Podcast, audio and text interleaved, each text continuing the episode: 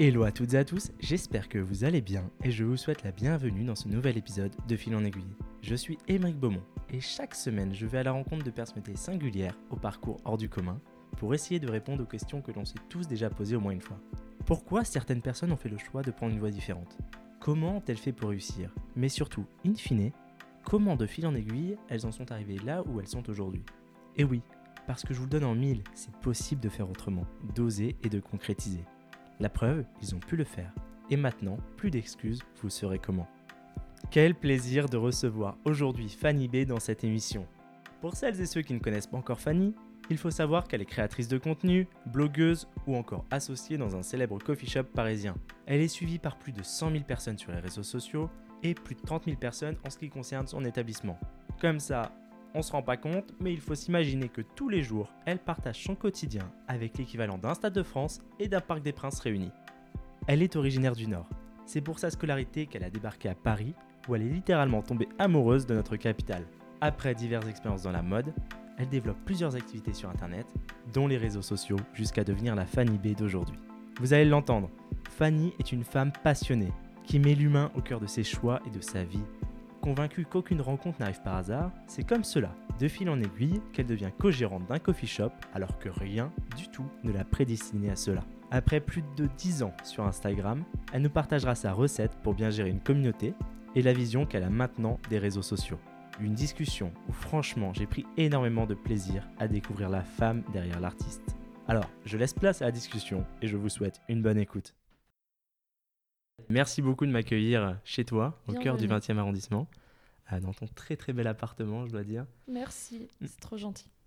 Euh, juste, j'en parlais tout à l'heure dans ton parcours. Avant d'être à Paris, toi, tu étais, étais originaire du Nord. Oui. Qu'est-ce qui t'a poussé à venir dans la capitale? Alors, euh, tout simplement, j'ai fait l'école S-Mode et la dernière année était obligatoire à Paris. Donc, j'ai pas eu le choix en fait pour finir mes études. La dernière année était obligatoire. Donc je suis euh, partie euh, en me posant pas de questions finalement. Je me suis dit de toute façon, je suis obligée de venir à Paris. J'étais euh, j'étais très jeune parce qu'au final, je, je, suis une des rares mineures qui est rentrée à S-Mode. Donc moi, quand j'étais la première année là-bas, je devais demander l'autorisation parentale pour sortir, faire les événements, les voyages avec l'école. Et du coup, la dernière année, euh, on, on, me, on, me, dit bon, bah, c'est parti pour Paris. Et mon père euh, m'a accompagné euh, ici. Il m'emmenait régulièrement à Paris, cela dit, une fois par an, pour les fêtes. Et c'est là que tu as découvert les beaux-arts Parce que je sais que tu as passé quelques, non. quelques temps. Non Alors en fait, j'ai découvert les beaux-arts quand j'avais deux ans. Ok. j'avais un problème de langage. Je parlais très très vite. Donc mes parents m'ont mis chez l'orthophoniste. Et euh, l'orthophoniste, en fait, euh, parlait avec mes parents. Il m'avait mis sur une petite table avec euh, des feuilles et des crayons. Et quand ils sont revenus, ils ont dit Ah, il y a quand même quelque chose chez cet enfant au niveau de la créa. Et mes mon père travaillait pour la ville. Il était directeur territorial de la ville où je suis née. Et en fait, il connaissait déjà très bien les beaux-arts du coup de la ville parce qu'il bossait avec eux. Il bossait avec le musée de la ville. Et du coup, il y avait les beaux-arts pour les petits. Et j'ai démarré les beaux-arts à deux ans et je suis littéralement restée avec eux euh, 12 ans, 13 ans. J'ai vraiment fait une énorme période avec eux. Et en fait, c'est quand je suis partie à l'ESAT à Roubaix, mhm. c'est l'école supérieure des arts appliqués et du textile, où j'ai euh, arrêté les beaux-arts. Parce qu'en fait, je pouvais plus faire les allers-retours entre les deux villes. Il y avait euh, deux heures qui nous séparaient. Et du coup, j'ai enchaîné directement sur l'ESAT. Ok, hyper clair. Donc là, maintenant, tu es styliste de formation de base Ouais, styliste modéliste. Styliste modéliste. Parce que j'ai choisi S-Mode parce que je ne savais pas coudre. Ok. Je savais coudre à la main avec ma maman, avec une aiguille, un fil, euh, tout ce que tu voulais, mais genre des, des, des vêtements de poupée. Mais j'avais aucune base euh, pour créer ne serait-ce qu'un pantalon à la machine à coudre. Donc il me, manquait, il me manquait cette case de modéliste qui est ultra important dans le métier de styliste à la base. Ok, ça t'a servi un petit peu Ça m'a complètement servi.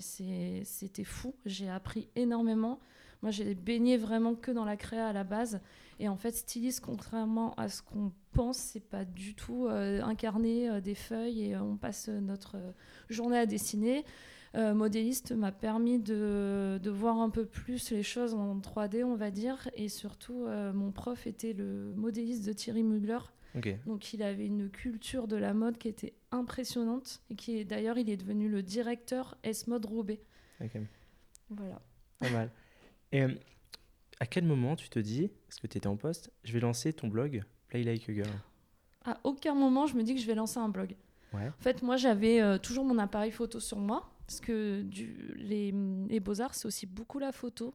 Euh, y a, je faisais du labo photo le week-end, le samedi avec le prof. Et, et en fait, j'avais toujours un petit appareil sur moi ça marche. et euh, le direct. Et, euh, et, du coup, en fait, je, mon, père m'avait, mon père faisait de la photo et m'avait offert des petits argentiques. Et du coup, j'avais un stock de photos euh, impressionnantes sur mon ordi. Et j'ai découvert le site Flickr. Où j'ai commencé à poster mes photos. Donc à ce moment-là, je, suis en, je démarre ma vie professionnelle dans des grandes maisons de luxe femmes et euh, je, suis amenée à faire des voyages, à, participer au défilé euh, des grandes maisons. Et du coup, j'ai tout le temps mon petit appareil et je prends tout le monde en photo. Donc ça va des détails de vêtements à des euh, visages de mannequins, aux créateurs. Mais je ne sais pas quoi faire de tout ça. Et je me dis, bon, ben, pourquoi pas les poster sur Flickr à ce moment-là. Et en fait, Flickr, pour moi, c'est vraiment l'ancêtre d'Instagram sur un ordinateur. C'est-à-dire que les gens pouvaient commenter les photos. Et du coup, je me suis euh, découverte euh, un, kiff de répondre aux gens qui me commentaient. Ça me paraissait complètement fou à l'époque. Ouais, c'était en quelle année du coup là on est, bah, là, on est euh, du coup, c'est avant, un tout petit peu avant les blogs. Moi, je dirais qu'on est en 2006, 2007. tu vois, ça remonte quand même. Et donc là, pendant quelques années, tu t'as mis sur Flickr. Ouais, et, d'ailleurs, il existe toujours. Hein. Ok. je pense que tu tapes Flickr Fanny B. Parce qu'en fait, j'ai toujours, bizarrement, avant de me marier, du coup, c'était la première lettre de mon nom. Et j'avais toujours signé Fanny B partout. Et euh, c'est resté. C'était venu quand? Parce que c'était. Euh, moi, je pensais à Agnès B au tout début. Non, pas du tout. C'est juste que c'est mon ancien nom de famille qui commence par un B que je donnerai pas en entier. Oui, bien sûr, bien sûr. Euh, je voulais, j'étais déjà assez euh, discrète entre guillemets sur euh, ma, mon nom de famille, par exemple. Je voulais pas qu'on me retrouve entre guillemets. Hmm. Bizarrement, j'avais déjà cette culture de retrouver les gens sur Internet. Du coup, j'essayais déjà un peu de, de, me, de me sécuriser, quoi. Ouais, donc là, tu n'imaginais pas du tout que ça allait prendre cette proportion à l'époque. Pas du tout. Pas du tout. Et ce qui est fou, c'est qu'à cette époque, euh, il y a euh, euh, Betty Autier, Garance Doré qui, qui émergent aussi et on se, on se parle par commentaire. Et sur des forums aussi, des forums. À l'époque, les forums, je ne sais même pas si quelqu'un sait encore ce que c'est. Et on est petite à ce moment-là, on est vraiment, on est des, des, des, filles de 20 ans qui, on réfléchit par rien, on ne sait pas du tout où ça va mener, et c'est très bon enfant à l'époque. Ouais, ce qui est plus le cas pour toi maintenant pour moi, c'est devenu euh, très euh, commercial, euh, business. J'ai quand même des gens qui m'ont dit, moi, clairement, je veux être sur les réseaux pour gagner de l'argent. Et c'est vrai que moi, j'ai plutôt d'une génération, du coup, qui a démarré à 20 ans et, et qui n'a pas réfléchi, qui c'était très spontané il n'y avait pas de réflexion de gagner de l'argent vis-à-vis de ça. Ce qui est drôle à l'époque, c'est que mon copain me dit qu'on peut gagner de l'argent en mettant des bannières publicitaires. Et moi, je réponds, mais qu'est-ce que c'est que ça? C'est vraiment mais un autre monde pour moi, vu que j'ai toujours été dans la créa. On va dire qu'à l'époque, Internet, c'est très, très minime dans, la, dans les studios, dans la création. Enfin, c'est... Ouais, c'est sûr, parce que toi, tu l'as vu naître, tu l'as vu grandir. Là, tu, vois, tu le vois prospérer, tu vois des nouveaux réseaux apparaître de partout. C'est ça. Je pense qu'on t'a déjà posé la question des millions de fois, mais comment tu vois la suite des réseaux sociaux pour toi? Tu l'as vu vraiment au tout début, genre où il n'y avait pas d'activité commerciale dessus, et maintenant que ça explose? Franchement, j'aimerais avoir la réponse. Parce que euh, on aura beau dire euh, ça va se casser la gueule, ça va changer, ça va être modifié, ce sera différent. Oui, c'est différent, mais finalement, les choses euh, ne dévient pas tant que ça de la route de départ. même si les choses ont commencé par des blogs, c'était un travail d'écriture et de photos. Et finalement, les réseaux sociaux restent un travail de photos, on va dire, moins d'écriture, parce que ça, j'ai remarqué que les gens lisaient moins. En fait, il y a tellement d'informations maintenant que qu'il est compliqué d'aller lire des pavés euh, encore sur les blogs, etc. Je pense que d'ailleurs le podcast a pris euh, le pas sur le blog dans le sens où c'est plus intéressant peut-être d'aller écouter quelque chose en faisant une marche Exactement. Ça laisse dans les transports. Alors que je trouve ça plus compliqué maintenant de réussir à se concentrer sur des pavés de texte euh, sur les blogs malheureusement. Ouais, c'est plus long. Mais est-ce qu'une fois toi tu as senti que tu perdais la main sur les réseaux sociaux? Que ça t'échappait ou que... J'ai jamais senti que ça m'échappait, mais à un moment donné, je me suis sentie euh, plombée et engouffrée dans l'histoire. C'est-à-dire que, c'est-à-dire qu'en plus, j'ai quand même engouffré ma famille là-dedans, sans le vouloir, et j'ai senti que dans mon entourage, il y avait un ton un peu de reproche à un moment donné quand on m'a dit mais toi de toute façon t'es jamais disponible. Tu, passes ton temps euh, à bosser à bosser à bosser et, euh, et en fait t'as plus le temps c'est vrai qu'à un moment donné, j'ai senti que la chose me dépassait. J'avais plus aucune. Mais je pense aussi que c'était par rapport à mon âge. Et euh, je venais tout juste d'avoir un enfant. Donc euh, c'était euh, juste avant mes 30 ans. Et c'est vrai que j'ai été un peu dépassée par les propositions. je me souviens d'ailleurs d'une période où tout, chaque semaine on proposait quelque chose et j'avais cette réponse de oh, mais tu te rends compte jamais on va me reproposer un truc pareil. Hmm. et du coup euh, je pense que heureusement que mon entourage c'est du béton. Et je pense que c'est aussi la clé entre guillemets de la réussite c'est que c'est un ciment et que ce sont des gens qui ne sont pas sur les réseaux sociaux mais qui regardent d'un point de vue extérieur et qui ont qui des fois arrivent à, à remettre un peu les choses euh, à leur place entre guillemets. Et en fait, le côté justement, ça c'est exceptionnel et peut-être que plus jamais je le ferai. Oui, ok, mais peut-être que ça va être comme ça toutes les semaines. Et à un moment donné, euh, les gens autour de toi vont peut-être plus être là en fait. C'était une question que euh, hier j'ai demandé à ma communauté bien plus petite que toi, hein, ça pour le coup. Mais juste, quelle question vous aimeriez poser à une créatrice de contenu demain? Et ils m'ont dit, ben, comment justement les proches l'ont vécu, ce choix? Comment ils ont vécu le choix de, de faire du, de création de contenu Est-ce que tu as senti le regard évoluer envers toi? Euh, Même pour tes enfants, ouais, tes proches et tes enfants, est-ce qu'ils comprennent, est-ce qu'ils conçoivent? Alors, euh, dans ma famille, de mon côté, bon, même là, dans la famille du côté de mon mari, euh, c'est devenu assez. Il y a eu une grosse période où on en rigolait énormément. Genre, mes familles tu vas, tu vas mettre ça sur les réseaux euh, dans cinq minutes. Euh, enfin, je me souviens entre autres d'une histoire d'un canapé euh, dans ma famille qui que personne n'arrivait à vendre. Et ma sœur finit par me dire, pas ma sœur, ma... Non, ça c'était ma belle-mère, finit par me dire, mais mets-le sur tes réseaux sociaux, on sait plus comment faire. Et, et le truc était parti en cinq minutes. Ils m'ont dit, tu vois, ça c'est la magie. Et en fait, ils, en, ils sont assez étonnés de la vitesse euh, de, ma communauté, la vitesse de, réponse des gens, de la vitesse dont tout le monde est, euh, peut répondre à une question. L'histoire du dentiste hier soir. Non mais c'est impressionnant, j'ai reçu mes 200 réponses. Et je me rends compte qu'il y, a un nom qui revient quatre fois et, euh, et, du coup, euh, et du coup, j'ai pris rendez-vous et tout le monde m'a dit s'il est bien, euh, tu nous donnes l'adresse. et en fait, c'est marrant parce que du coup, j'en parle à mon mari, il me dit t'es un peu l'influenceuse du dentiste en quelques heures. Non, mais c'est vrai, mais c'est incroyable. Pour ceux qui n'ont pas la référence, hier, Fanny avait a demandé en story si quelqu'un avait des références de dentiste. Et puis bah, la suite de l'histoire, maintenant vous la connaissez. Mais, mais c'est impressionnant en fait la réactivité des gens. Je pense qu'il y a des années, euh, on n'avait pas ce côté euh, ultra réactif de la communauté. Hmm. C'est, j'ai l'impression que tout le monde est devenu euh, hyper connecté. Hyper connecté. C'est un peu le cas avec le lit, la fameuse histoire du lit. Le lit, ça c'est improbable. Enfin, ça c'est typiquement l'histoire qui qui, on, je comprends toujours pas ce qui s'est passé. C'est-à-dire que là, on est un dimanche matin. Du coup, il faut savoir que j'ai déménagé. Enfin, pour ceux qui me connaissent déjà, j'ai déménagé dans ce nouvel appartement au moment euh, du confinement en mars 2020. Et euh, j'avais revendu tous mes meubles de l'ancien appartement. Hein. J'imaginais pas qu'on allait être confiné en France et j'imaginais même pas qu'il y aurait une pandémie derrière. Et du coup, on se retrouve dans ce nouvel appartement avec juste euh, un canapé et rien d'autre. Et du coup, avec deux enfants dans l'appartement. Mon fils est tout petit à ce moment-là, il a deux ans. Et euh, bah, il faut occuper les enfants. On se retrouve enfermé. C'est inédit euh, pour tout le monde. Et en fait, un dimanche matin, j'aurais balancé une. Ça, ça, a commencé par... avant le lit, ça commence par une couette quand même. C'est ça qui est drôle, c'est que je balance la couette sous la fenêtre. Il fait très très chaud au moment du confinement. Je sais pas si tu te souviens. on a un temps de malade. Je, je, balance une couette. Euh, et je me dis, tiens, c'est assez esthétique avec la vue derrière. Et je prends une photo avec mon iPhone en deux secondes. Je repose le téléphone. Les enfants retournent euh, la mise en scène.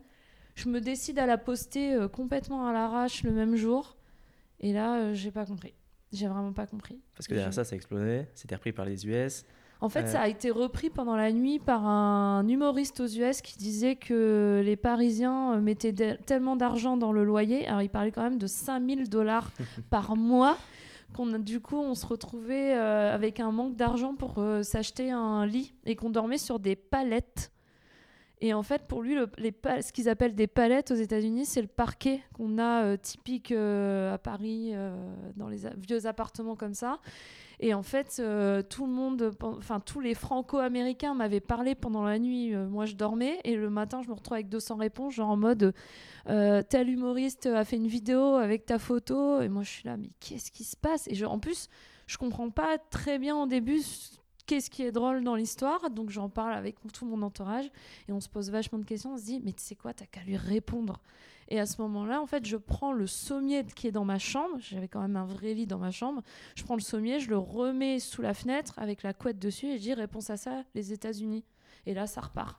Et là, ça repart, c'est repris partout, par les plus grands magazines, par Kate Jenner, je crois. Par, oui, par, euh, par euh, les, oui, les sœurs Kardashian, Britney Spears euh, il y a quelques mois, pour ne citer qu'elle, hein, parce qu'au final, c'est repris par des gens que, que j'admire et je me dis, mais par le New York Times. Enfin, les gens commencent à me faire des interviews et moi, en fait, j'ai aucune réponse à. Il y a même un article sur le cas du lit sous la fenêtre. C'est incroyable. Alors que de base, c'était 5 minutes. 5 minutes. Et que c'est un des postes que tu as fait le plus rapidement. Parce que... Mais euh, complètement. Et puis pas du tout réfléchi. C'est-à-dire que moi, des fois, je mets des jours et des jours à créer une mise en scène pour une marque. C'est quand même le, le, but de mon métier, le fond de mon métier. Et là, euh, c'est bah, typiquement euh, le cas, cas d'école euh, d'une photo qui devient euh, virulente sur les mm. réseaux sans comprendre. De toute façon, en, vrai, cette photo est à moi, mais elle, ne m'appartient plus parce qu'elle est devenue complètement virale. Les gens ne savent même plus d'où elle vient. C'est. Ouais, c'est là, on voit, on voit un peu là. Je vois. La limite. Et, et, donc là, pour ta communauté, pour revenir sur des conseils pour ceux qui peuvent nous écouter, euh, comment, enfin, quelle est la clé pour toi pour bien gérer une communauté Ou les petits tips à avoir en tête pour. Euh, pour bien gérer sa communauté Bon, alors déjà, être poli, de base. Base. J'ai beaucoup de problèmes avec les gens euh, qui nous envoient des... Moi, c'est vraiment un truc qui me, qui, qui, qui me rend fou. C'est-à-dire que c'est quelque chose que tu ne ferais pas dans la vraie vie. moi, je vais poster une story et quelqu'un va me dire « la table ?» Point d'interrogation. Oui, bonjour. Alors, euh, peut-être une phrase entière. Je trouve ça ultra agressif parce qu'en fait, j'ai l'impression qu'on n'est pas des êtres humains derrière. Euh, donc, bonjour, quelle est la référence de la table? Moi, en plus, je réponds à tout le monde. Tout le monde. C'est-à-dire que même si je prends du temps à répondre, je finis par répondre à tout le monde. Parce que pour moi, la clé euh, d'un compte Instagram et de, de fidéliser la communauté, c'est de répondre aux gens c'est pas de mettre une photo et que, derrière il se passe plus rien. Donc euh, je, trouve ça assez agressif la manière dont les gens nous prennent un peu pour un SAV. Je suis plutôt dans le partage et justement euh, j'ai plaisir à, partager, à, avoir des vraies conversations avec certaines personnes sur ma communauté que je finis par repérer d'ailleurs avec leur pseudo. Des gens euh, ultra gentils qui des fois finissent par passer à mon coffee et qui se révèle hyper gentil dans la vie. Et c'est aussi comme ça que je fais beaucoup de connaissances et de contacts. Bravo. Parce que là, tu es, créatrice de contenu, mais à côté de ça, ça, ça vit ta vie. Et en 2016, tu décides euh, d'ouvrir Passager, ton coffee shop. Pourquoi Déjà, pourquoi Je sais pas.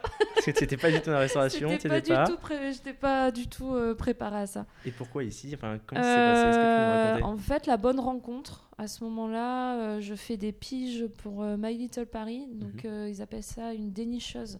Donc, en fait, moi, je suis tout le temps en vélo dans Paris. Donc, je vois les endroits se créer et se construire. Il s'avère que l'année où je veux mettre ma fille en crèche, j'ai pas de place. Bon, classique parisien. Mais je finis par. je suis très acharnée comme fille et je ne lâche rien. Et je finis par avoir une place à, à 10 minutes à pied de chez moi et je passe devant un nouvel endroit qui va se construire. Je rentre dedans pour le coup, j'y vais à fond quand je vois à ce moment-là, je suis avec My Little Paris encore. Euh, j'y vais, je rencontre quelqu'un dedans qui me dit je vais ouvrir un, shop de burgers. C'est vraiment euh, le boom des burgers à, ce moment-là dans Paris. Je dis ah bah ok, il me donne son numéro. Et euh, je fais l'article pour My Little Paris pour lui. Et à ce moment-là, on se recroise, mais genre dix fois par semaine dans le quartier on est de la même génération. Euh, par contre, lui ne va pas du tout sur les réseaux sociaux. C'est un truc qui l'intéresse pas. Et il me dit est-ce que ça, est-ce que ça te dirait de m'aider euh, pour les réseaux sociaux? Bien sûr, je te paye, etc. Mais à créer la communauté de mon restaurant, chose que je n'avais jamais fait de ma vie. Et je lui dis allez, ok. Il est vraiment du même mood que moi, donc. On veut pas se prendre la tête, on veut rester très simple, il n'y a pas de stratégie derrière. Je pense que ça va rendre fou euh, un milliard d'agences qui sont dans des plans stratégiques pour les restos. Mais nous, à ce moment-là, on est complètement à l'arrache. Donc on est, euh, ouais, 2014-2015. Euh, du coup, on vit dans le quartier de Charonne. Et nous, on est à fond dans les coffee shops par le biais de nos voyages et même pour, par la première génération de coffee dans, les, dans Paris. On accroche énormément avec les baristas. Et on se dit, mais pourquoi pas ouvrir notre coffee à Charonne Il n'y a rien. Et improbable à ce moment-là. Il y a un local qui est vide depuis 15 ans. Personne ne le reprend et personne ne sait à qui il est. Donc nous, ben, euh, FBI, hein, on cherche partout dans le quartier, on finit par tomber sur un numéro de téléphone, ça appartient à quelqu'un qui vit pas dans Paris. Et en fait, on va à la rencontre de la personne, on lui explique le projet, qu'on veut faire un coffee. Elle a très très peur, la dame. Elle est, euh, c'est une personne de 60 ans euh, qui, qui, qui, qui, bosse toujours d'ailleurs. Et puis en fait, euh, je pense qu'il y a eu un petit déclic, c'était que elle était passionnée de mode, des grandes maisons. Et en fait, moi, je lui explique mon parcours, euh, la rencontre, que j'étais styliste pour des grandes maisons de luxe. Et elle dit, vous savez quoi, j'ai un bon feeling avec vous, je vous file le local. Et allez, en trois mois, on fait les travaux, on se débrouille avec notre propre financement tous les deux. On ouvre le coffee, mais, mais vraiment à notre image, c'est-à-dire à l'arrache. On a tout pris sur le bon coin euh, la seule table commune qu'il y a dans, dans, le coffee appartenait à Sonarikiel. Ils allaient la jeter, elle était dans la rue, on la récupérait. Et c'est vraiment à notre image simple. On accepte tout le monde, on se prend pas la tête. Il n'y a aucune stratégie derrière.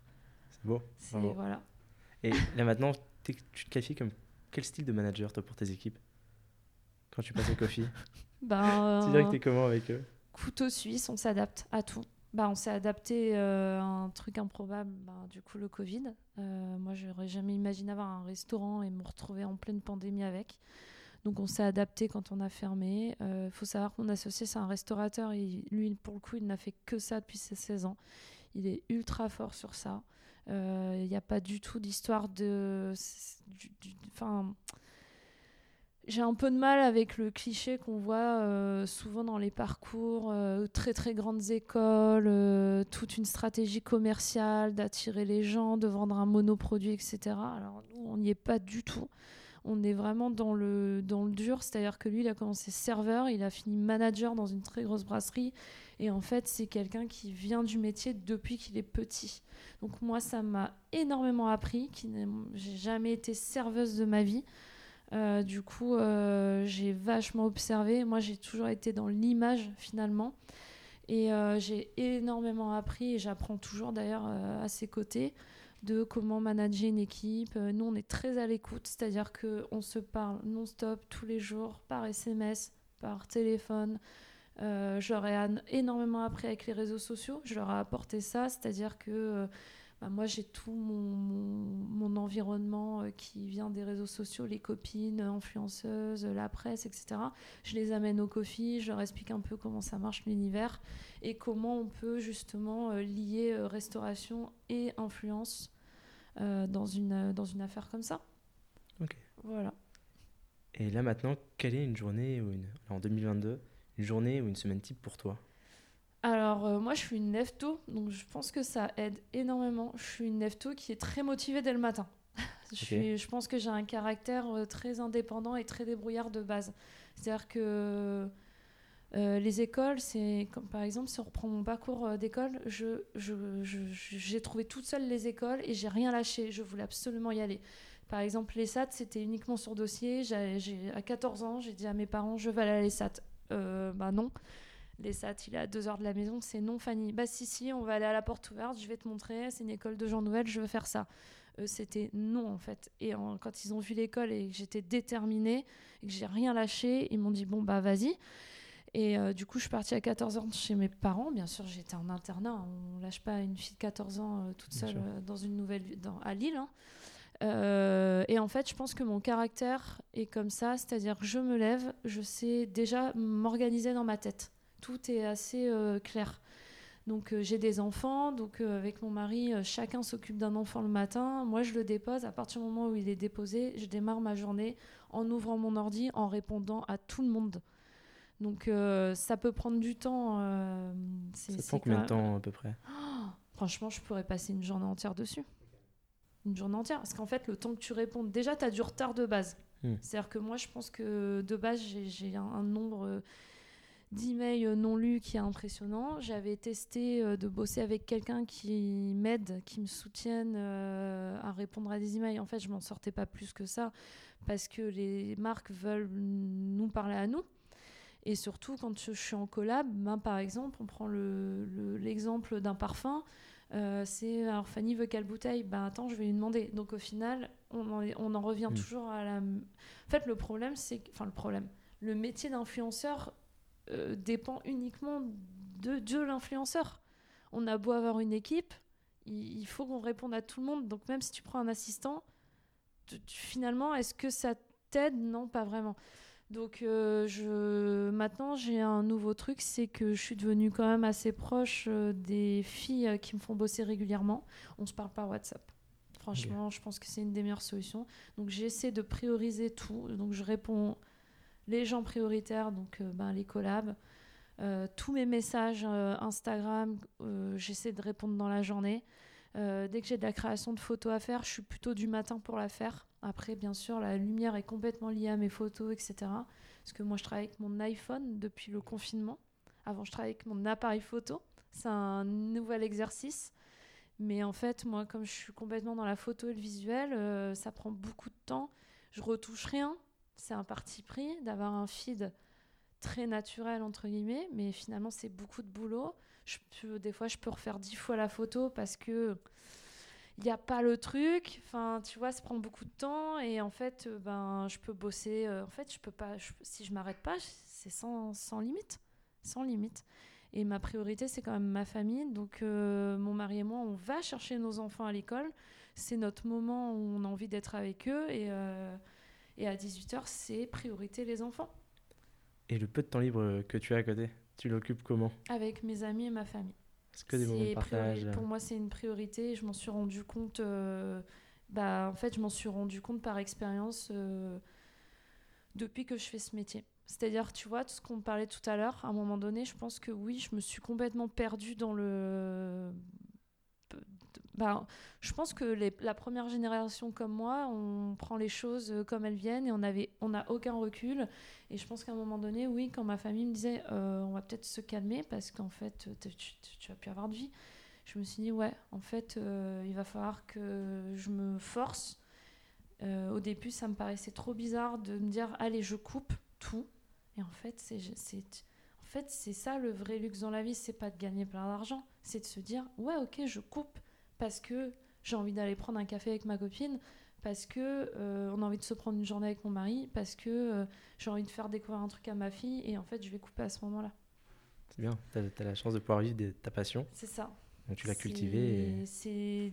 C'est, je pense que la, une des clés aussi, c'est l'organisation.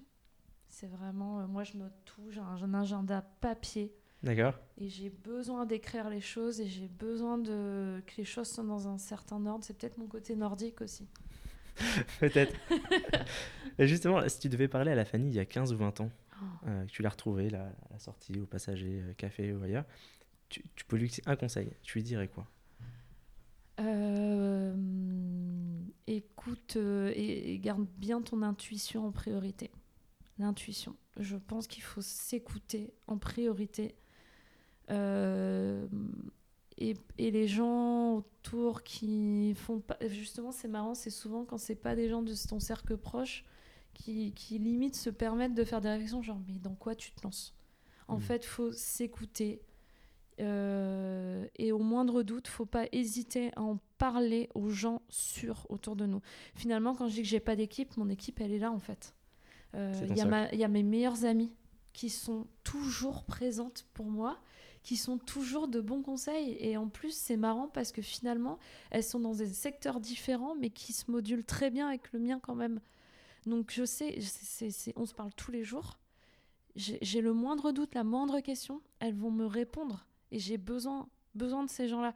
Mon mari, il est, il est d'un conseil, mais c'est impressionnant comme il peut m'aider. Enfin, et je pense qu'en fait, il faut savoir.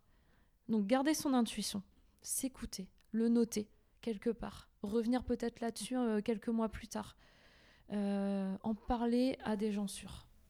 Vraiment et pas hésiter à, écouter ce qu'ils vont dire et le renoter et travailler la chose. Et, et pas, pas se précipiter en se disant euh, Ouais, quelqu'un m'a dit ça, bah, je vais pas le faire. Non, il faut, faut. Tu cherches la remise en question. Ouais, il faut s'écouter vraiment. Faut, faut pas être influencé par des gens finalement peut-être qui, qui nous connaissent pas bien. Hmm. Et là, durant tout ton parcours, est-ce que tu as un exemple d'échec qui t'a vraiment marqué et une réussite à contrario où tu as vraiment été fier de toi? Alors moi j'ai du mal avec le mot échec. Un apprentissage, si tu préfères Ouais, je trouve qu'il n'y a pas d'échec. J'ai eu une, euh, une, autre entreprise encore euh, euh, qui était au même moment que la création de mon blog. J'avais créé ma marque de mode pour femmes enceintes. J'avais pas du tout d'enfant à l'époque avec une amie à moi qui est toujours mon amie d'ailleurs. Euh, et, en fait, à un moment donné, il m'est arrivé un truc euh, très perso et j'ai fini par euh, fermer cette entreprise avec ma copine. Et en fait, il y avait plein de gens qui me disaient Mais c'est trop dommage, ça marchait bien, tu le vis pas comme un échec. Non, je le vis pas du tout comme un échec. Je le vis comme une expérience de la vie.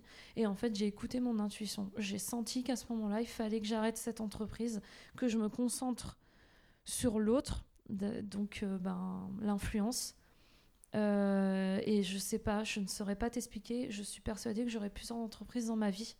Et en fait, je pense qu'il n'y a pas de hasard sur les gens qu'on rencontre.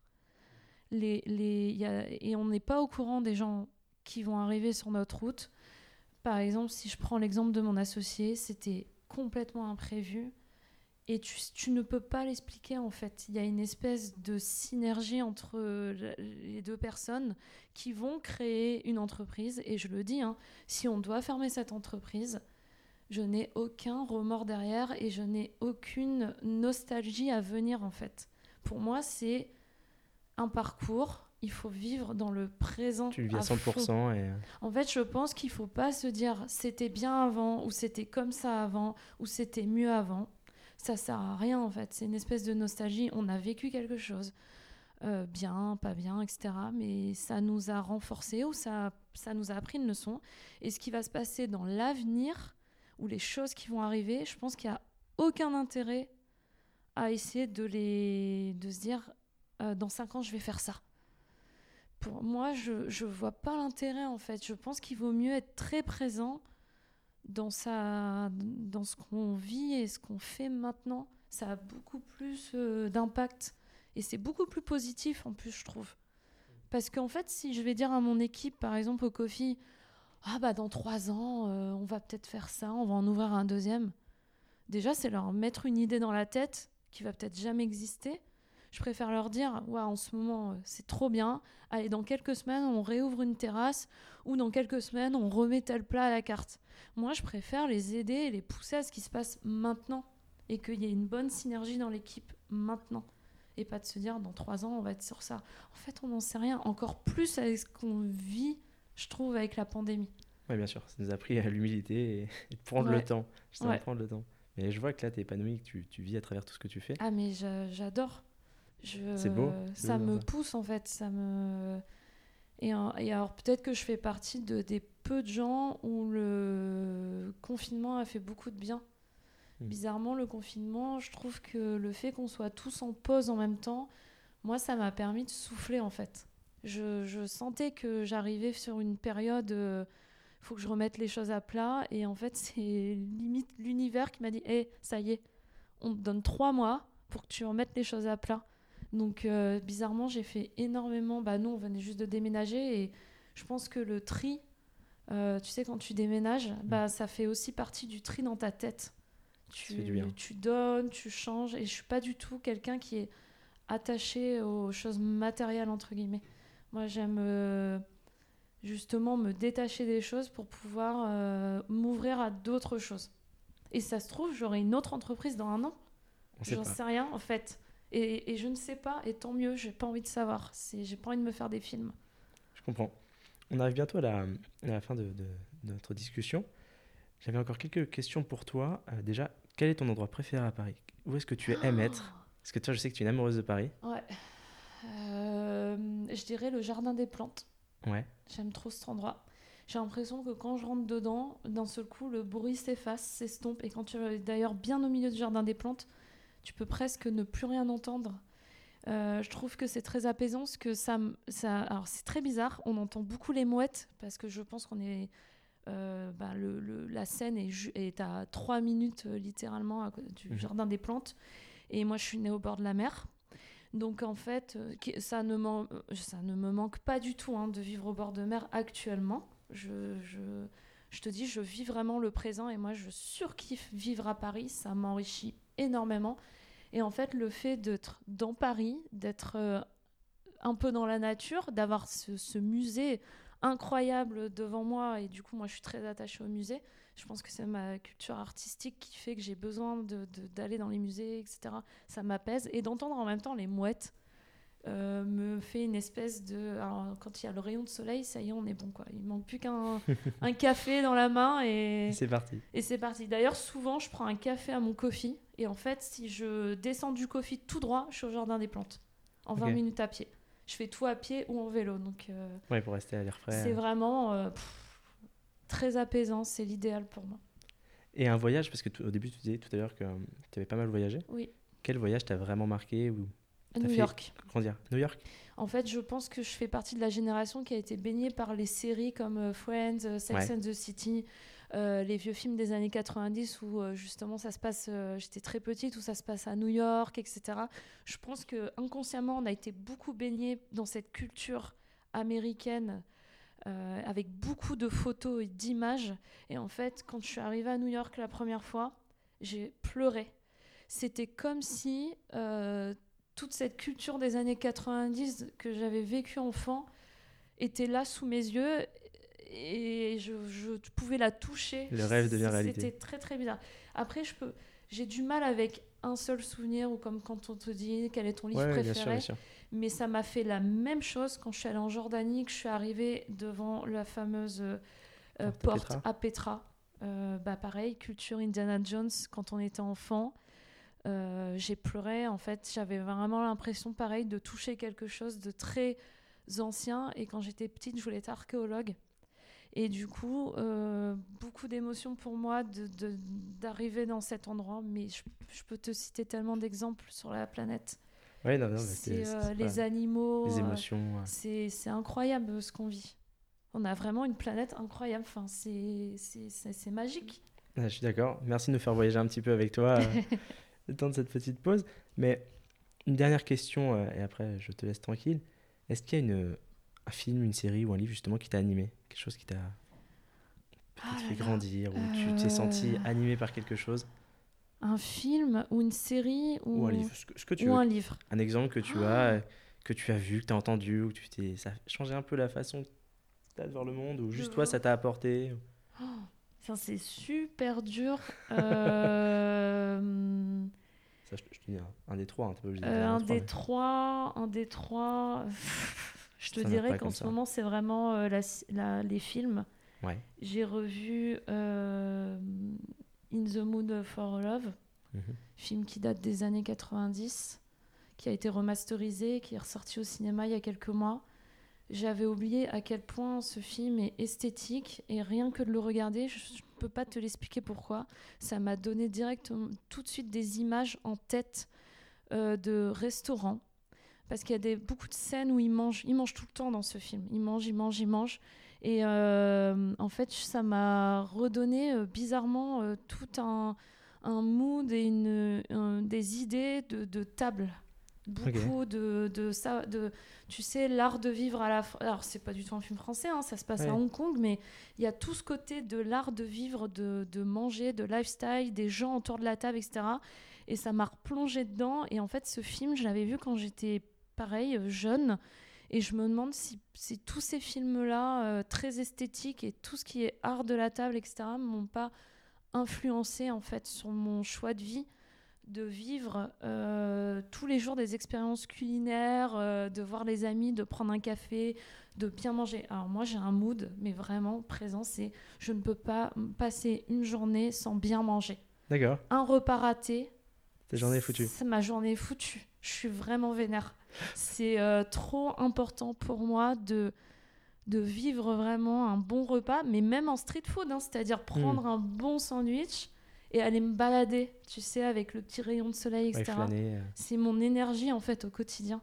Et en fait, je suis très esthétique sur ça aussi.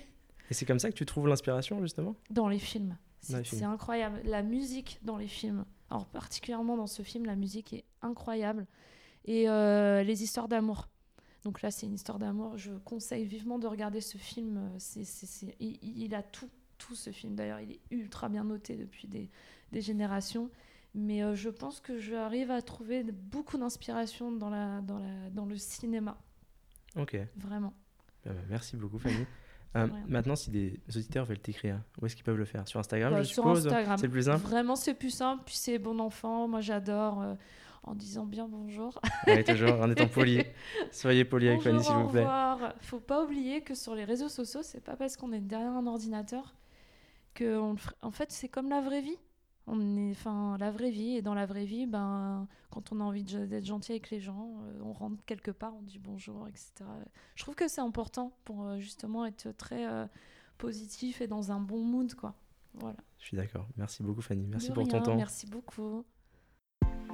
Et voilà, c'est déjà la fin. Mais si vous êtes encore là, c'est que cette discussion de fil en aiguille vous a plu. J'espère que vous avez pris autant de plaisir à l'écouter que j'en ai pris à l'enregistrer. Croyez-moi, c'est uniquement possible grâce à votre soutien. Alors je compte sur vous pour largement le partager. Ou plus simplement encore, vraiment plus simplement, en me récompensant d'une note 5 étoiles sur Apple Podcast. Je vous dis à très vite pour un prochain épisode.